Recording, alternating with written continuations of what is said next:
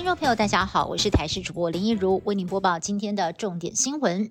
今天中午过后，热对流发展旺盛，双北市突然下起了狂风暴雨，在下午一点四十到一点五十分之间，更是平均每分钟发生了两百次以上的闪电。中央气象局立刻发布了大雷雨即时讯息，瞬间超强风雨也陆续传出了灾情。在新北市有水塔被狂风吹落，碧潭也一度传出有民众受困在独木舟上。另外，台北市也有多处路树倒塌，压毁了汽车，红绿灯耗滞。中正博爱特区更是相隔九年来又下起了冰雹，狂风暴雨伴随着冰雹狂下，也让机车骑士卡在路中央，动弹不得。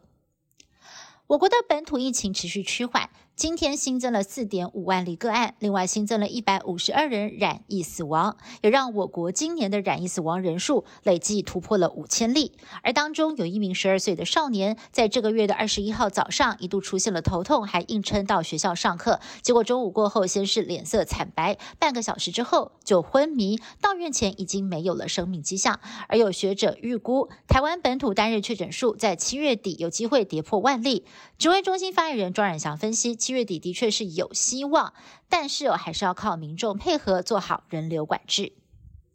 猴痘疫情延烧，从欧美蔓延到亚洲。机关署二十三号正式将猴痘列为第二类法定传染病，而世界卫生组织 WHO 这两天也将开会讨论是否将猴痘列为国际关注跟公共卫生紧急事件。国内医师黄轩表示，当初新冠病毒也是由这个管道。这样被宣布成为了全球大魔王，因此这两天要关注 WHO 的决策方向。根据美国 CDC 数据，天花疫苗对于猴痘的病毒有效性呢是达到了百分之八十五。指挥中心表示，目前已经在洽谈第三代的疫苗采购了。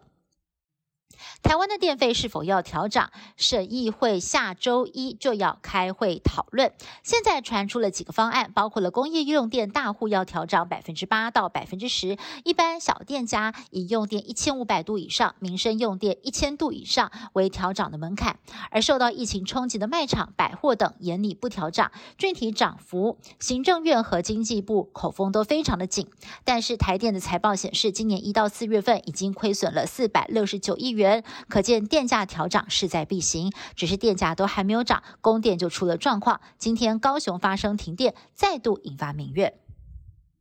欧盟领导人这两天在比利时首都布鲁塞尔召开峰会，会中各国领袖一致同意授予乌克兰跟摩尔多瓦欧盟正式候选国的地位，以表达在俄国扩张侵略之下，欧盟对这两国的支持。乌克兰总统泽伦斯基表示，这是历史性的一刻，也是乌克兰的胜利。不过，这只是候选国的地位，乌克兰跟摩尔多瓦要成为欧盟的会员国，恐怕要花超过十年的时间，可说是一条。漫漫长路。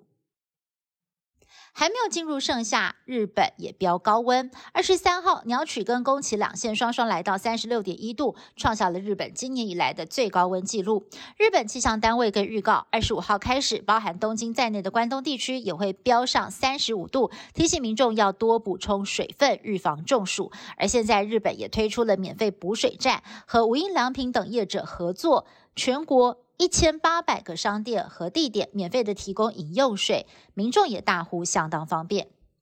以上新闻由台视新闻部制作，感谢您的收听。更多新闻内容，请您持续锁定台视各界新闻以及台视新闻 YouTube 频道。